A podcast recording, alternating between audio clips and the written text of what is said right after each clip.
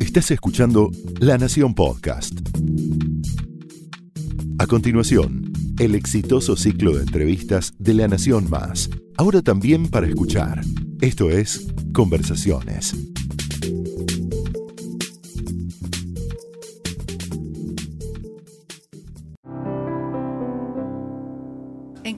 Recibimos a mujeres y hombres que con su creatividad nos inspiran. Soy Mariana Arias y hoy voy a conversar con una mujer que se define como cocinera, como todos aquellos que ponen el amor en la creación de sabores para ofrecerlos, como todos aquellos donde eh, la cocina es su lugar en el mundo.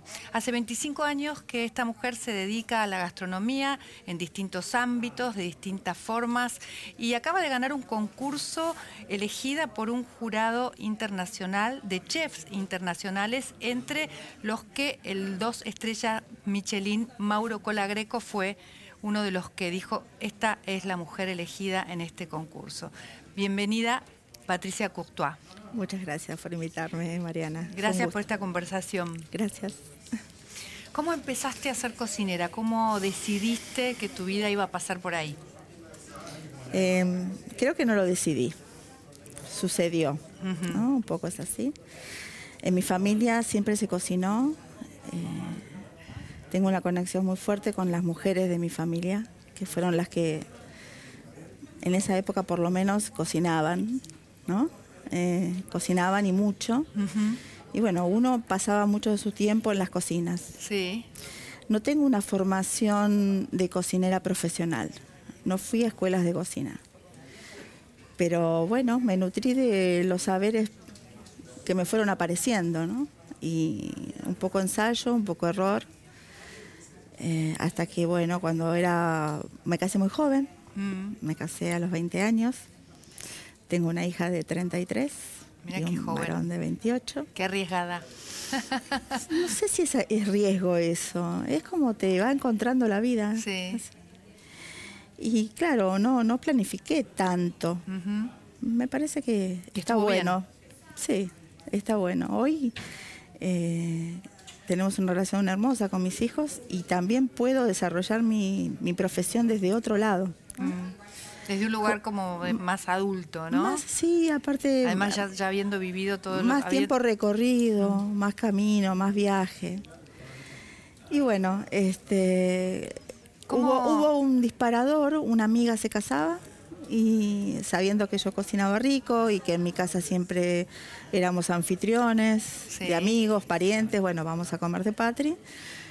Todos fueron conejitos de indias míos, comieron todo lo que les preparé, les gustó, y, ahí arrancó. Y sí, así, un poco, un poco así, como un juego.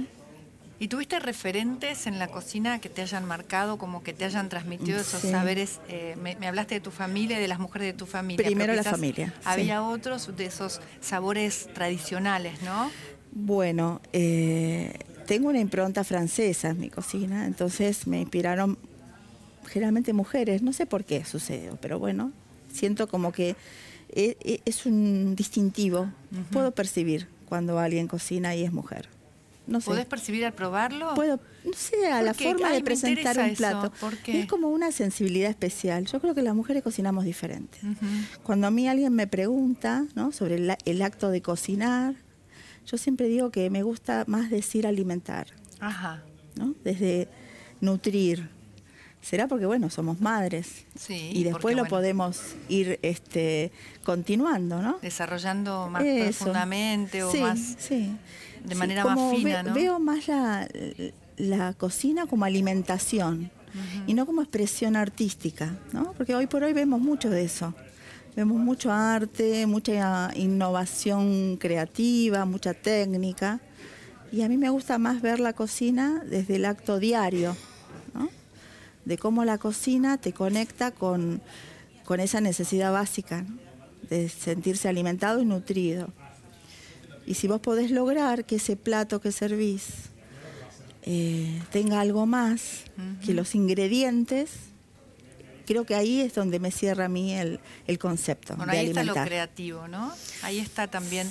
Vos hablas de entusiasmo y de placer al cocinar. Sí. ¿Cómo se expresan ese entusiasmo y ese placer? Bueno, en la búsqueda, ¿no? Eh, en la búsqueda de, productos genuinos, de conocimiento genuino. Eh, cuando se habla de este premio se habla de innovar, ¿no?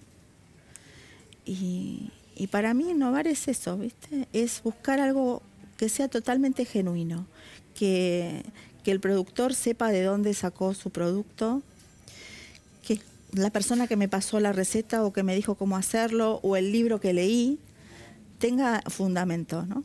Que tenga algo más, que te aporte algo del entorno, de la cultura.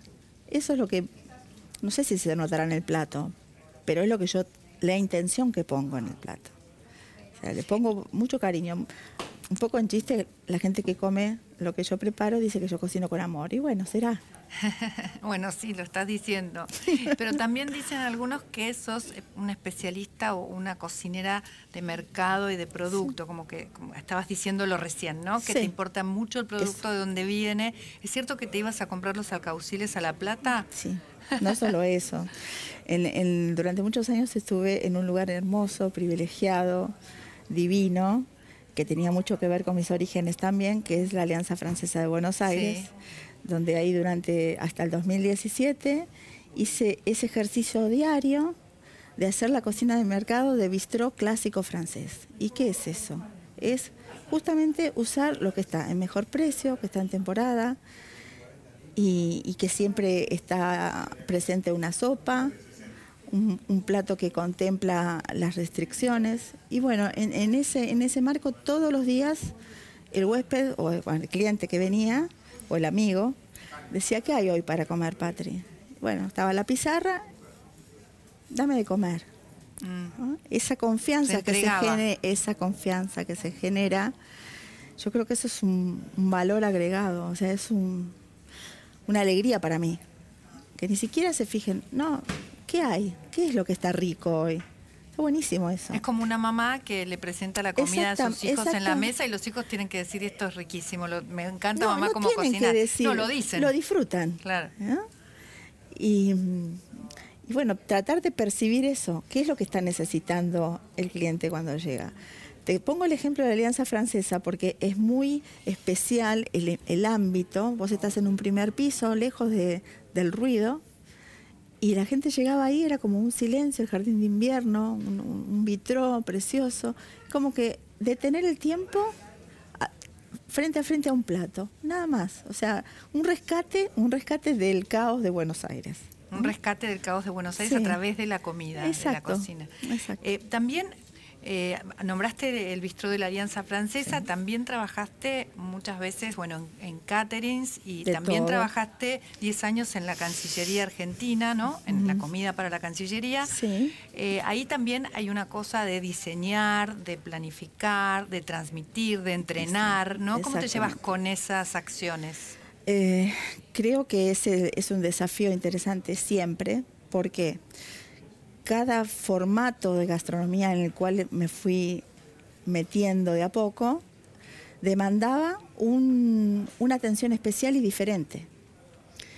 Y creo que si uno puede, eh, el otro día alguien me preguntó y yo pude decir una palabra que me gustó decir y la voy a repetir, si uno puede mimetizarse con el ambiente, con el ambiente, con el proyecto, con los espacios de Cancillería, el, el plato acompaña no desentona.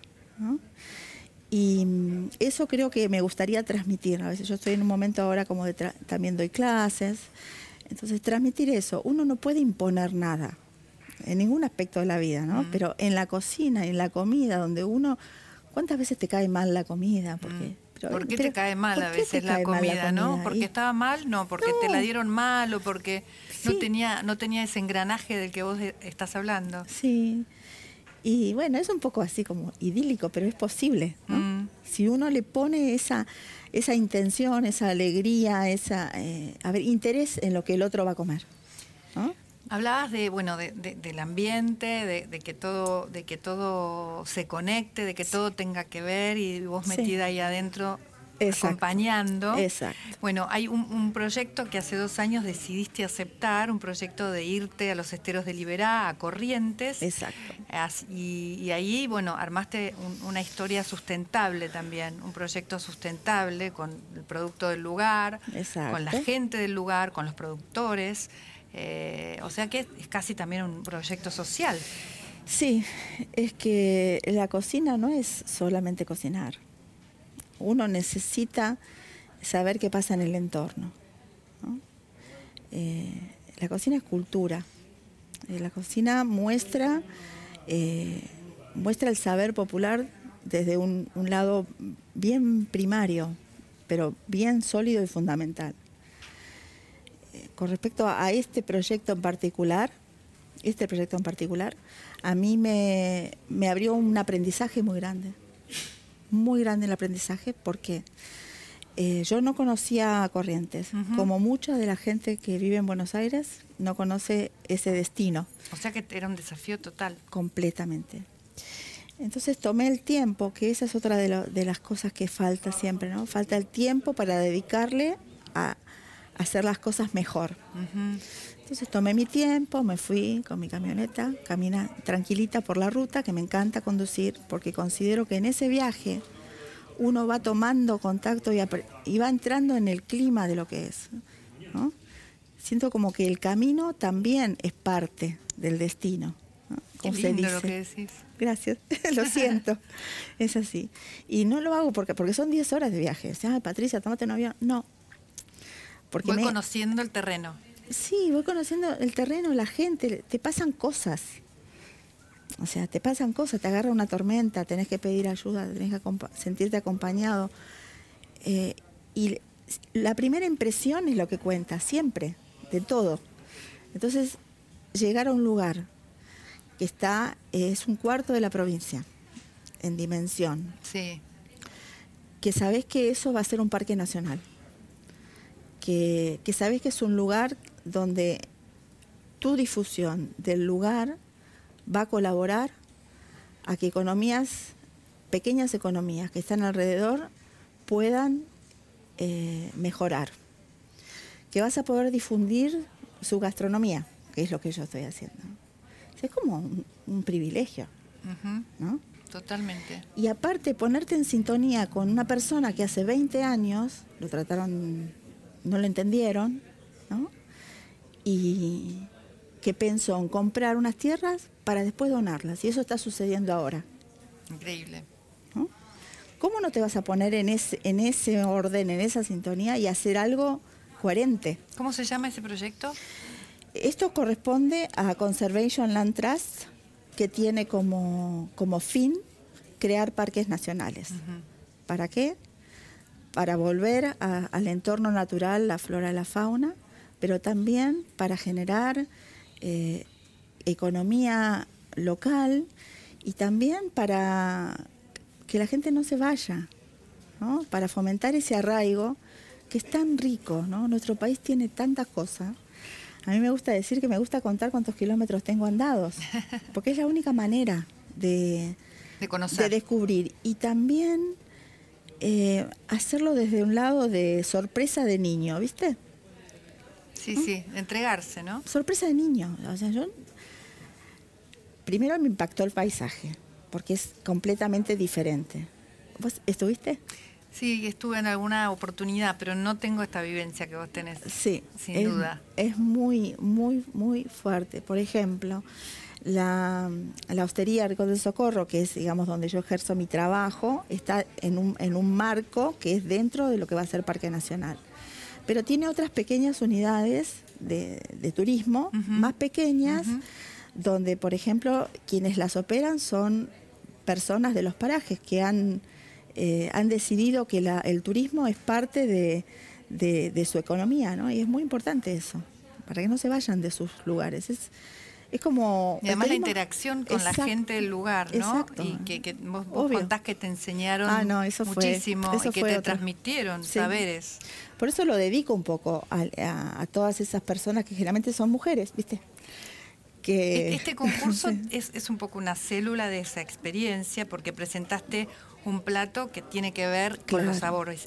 digamos que este es un concurso organizado por una de las compañías más grandes de espumantes que, reunió a, un, a, un, gran jurado, entre ellos Mauro Colagreco, dos estrellas Michelin. Estaba también eh, como jurado Inés Berton. Inés Berton, que es una gran creadora de, toda esta movida del té, ¿no? Sí, muy bien. Después eh, Martín Molteni, que es un gran precursor de las cocinas regionales, y Andrés Rosberg, que es un especialista en sommelier, es un sommelier muy, muy importante. Eh, bueno, la, convocatoria del concurso me pareció a mí desafiante, ¿no? porque el concurso en realidad eh, estaba premiando no un plato. cuando yo leí las bases sin condiciones decía estamos premiando una propuesta innovadora que exceda la gastronomía. Entonces, Integral. Eso. Es que, es que nosotros no somos más que una pequeña célula o un pequeño eslabón de una cadena más grande. Y cuando uno puede pensar un poquitito más afuera de la puerta de su casa y un poquitito más afuera de la ciudad y un poquitito más afuera de lo, de lo propio, individual y egoísta, es como un universo muy, muy interesante, ¿no? Que, que se te abre. A mí, en el caso de las recetas y en el caso de la cocina particularmente, la sorpresa fue la apertura, ¿no? Eh, como esas personas dijeron, bueno, sí, yo te voy a enseñar mi receta. Fui a sus casas. La fundación tiene un área muy, muy interesante, que es un área de comunidades, que es ¿Estás hablando de qué fundación? Conservation Land Trust. Eh, que es, digamos, el, paraguas en el cual está todo este proyecto. La hostería es una parte solamente, y es una parte importante porque desde el momento en que yo ingreso, eh, se comunica en la hostería. Esa hostería antes había sido concesionada mm. y no estaba bajo la responsabilidad de Conservation Land Trust. Entonces, de esta manera se puede mostrar el proyecto. ¿Qué es esto, no? Crear algo para que se disfrute todo todo el mundo. ¿Cómo te sentiste dentro del concurso? Porque hubo tres, ¿no? Tres finalistas, entre ellos Patricio Negro de Sarasa Negro de Mar del Plata y también Juan Cruz Galeto de Estancia de las Cañitas del Valle de Calamuchita. O sea, también eran dos proyectos interesantes. muy interesantes. Eh, uno dice, bueno, no importa ganar, está bueno solamente participar, pero en el fondo uno quiere ganar, ¿no? Yo, eh, la verdad, quería ganar porque necesitaba volver a Francia. Mm. Yo también necesitaba volver a mis orígenes. Ajá. Y aquí ganaste un, viaje, a, Francia. Ahora te, cuento. Pero también eh, me di cuenta que este proyecto, ya los tres finalistas, estábamos en una postura de poder mostrar lo que estábamos haciendo. Yo en un, momento, cuando contaba, bueno, estoy trabajando en los esteros de Libera, ¿dónde? Y ahora siento como que se conoce. Claro. Eso es un incentivo muy grande para, para todos. Para todos. Se pone en valor. ¿no? Se pone en valor, tiene lo estamos hablando acá, lo estamos comunicando. Es un descubrimiento. Es un descubrimiento. Es loco, ¿no? Acá nomás está. Sí. Eh, y está bueno. Eso es lo que a mí más me motiva. Y en lo personal también, ¿no? Decir que este proyecto así integral es innovar. Y este proyecto decís que es una célula de, digamos, es como una muestra de algo que querés expandir a distintos lugares. justamente esa es mi idea personal, ¿no? Yo creo que es posible mimetizarse en todos los ambientes y tomar todo eso valioso que hay, que está como existe, porque es, el patrimonio cultural de, la región, pero a veces falta un, un broche, un premio, algo que te dice, ah, mira, ah, mira, lo mira qué rico chipazo. Y está, entonces el productor que hace la harina de maíz. ¿Cómo era el, plato? Chipazo. Chipazo. Es chipá con carne, ¿no? Exacto, pero no el chipá clásico que conocemos acá, que es con fécula de mandioca. Eso también lo hacemos. Sí. Esto es la particularidad que tiene que se hace con eh, harina de maíz. Ajá. Una harina de maíz muy especial, que se hace en forma artesanal el molido, que no tiene agroquímicos, que eso es innovar es volver a hacer lo que hacíamos antes. Me gusta decir la frase que, que puse en el, en el proyecto, cuando presenté el proyecto, y me gusta decir que innovar es volver a los orígenes. Innovar es volver a los orígenes. Sí, qué me, bueno. Me gusta decirlo porque tenemos que tomar todo eso que se, se, pierde. Si no. Claro, es como que cosas que se perdieron es. al final aparecen como innovadoras, ¿no? Porque se dejaron de hablar, Sí, se dejaron de transmitir. Sí. Y Sí. bueno, en, en tu WhatsApp decís eh, modo viaje, ¿no? Sí, Eh, obvio. Siempre viajando. Pero por eso, para seguir descubriendo y seguir mostrando que es posible hacer una alimentación diferente, que esté en sintonía con el medio ambiente, que tenga que ver con la comunidad local, ¿no? que sea un valor, eh, vos, vos dijiste, ¿no? Un valor agregado, que revalorice lo que está, sin Por- imponer nada, ¿viste? O sea, lo que está está, déjame sumar mi experiencia, ¿no? Y eso amalgamarlo y juntarlo. Creo que eso es lo que se vio en el plato. ¿Viste? Se vio mi experiencia, se vio el entorno, se vio el, el productor y se vio el paisaje. ¿Por qué decís que cocinar te salvó la vida? ¿Qué pasó ahí? La vida nos pasa. Bueno, pero contame. ¿Qué- qué- como, qué- como ya pasó, pasan cosas en la vida que nos entristecen, que nos Mm. ponen mal, que nos...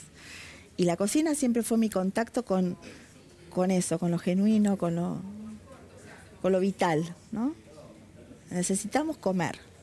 Entonces, me gusta correrme de la gastronomía como un acto de como un acto artístico, aunque, aunque lo sigue, termina siendo, ¿no? Y me gusta conectarme más con el acto vital de alimentar. O sea, eh, por ahí voy, me gusta más. Decís que vas a transmitir tu conocimiento a través de un libro, ¿no? De un nuevo libro que va a estar publicándose dentro de poquito. Contame un poco. Muy poco, eh, hace más o menos un año y medio que estamos trabajando en un equipo hermoso que, que entendió que era lo que yo quería transmitir. Y el libro tiene un, un título que tiene mucho que ver con lo que estamos hablando. Eh, el título es Viaje al Sabor. Y, y fui viajando ¿no? con el libro. Tiene, el libro tiene cinco capítulos donde tenemos un capítulo importante que es la ciudad, donde dentro de esa ciudad está la herencia, ¿no? que es lo que fui aprendiendo de mis, de mis mujeres, que no siempre son las mujeres de mi familia, Otras. otras, unas abuelas que me dijeron, pero me dijeron porque yo pregunté, Claro. Las buscaste, me interesé, las viste. Sí, como quiero que ahora me vean, ¿no? sí. que tengo esa fórmula para y bueno fueron varios son varios capítulos que tienen que ver con el campo que también hice mi incursión en el campo el estero el río y el mar todos los lugares donde Qué yo rico todo. hermoso y, y son lugares donde pude poner mi conocimiento y, y tomar lo que había ahí para para aprender Lo publica Plan- Planeta. lo publica Planeta pronto muy pronto ¿Y cuánto- cuál es tu próximo sueño? Última pregunta. ¿Cómo no? Eh, mi próximo sueño, puedo pedir, mi sueño ideal es a- seguir haciendo esto, en el formato, en el mejor formato posible, que sea bueno para mí y bueno para los demás también. O sea, eso siento que es necesario como, como ser humano, ¿no? no como cocinero. Y, y bueno, sí, me gustaría hacer el segundo libro con todos los demás lugares que me faltan. La ¿Cuáles este- la demás? estepa, el lago, la selva, la montaña, Qué bueno. ¿no? Bueno, muchas gracias, Patricia. Muchas gracias a vos por invitarme. Pasó por conversaciones Patricia Courtois.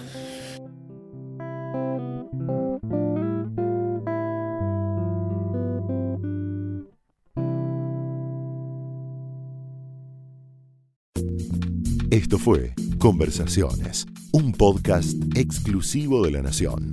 Escucha todos los programas de La Nación Podcast en www.lanacion.com.ar. Suscríbete para no perderte ningún episodio. Estamos en Spotify, Apple Podcast, Google Podcast y en tu reproductor de podcast favorito. Seguí escuchando La Nación Podcast.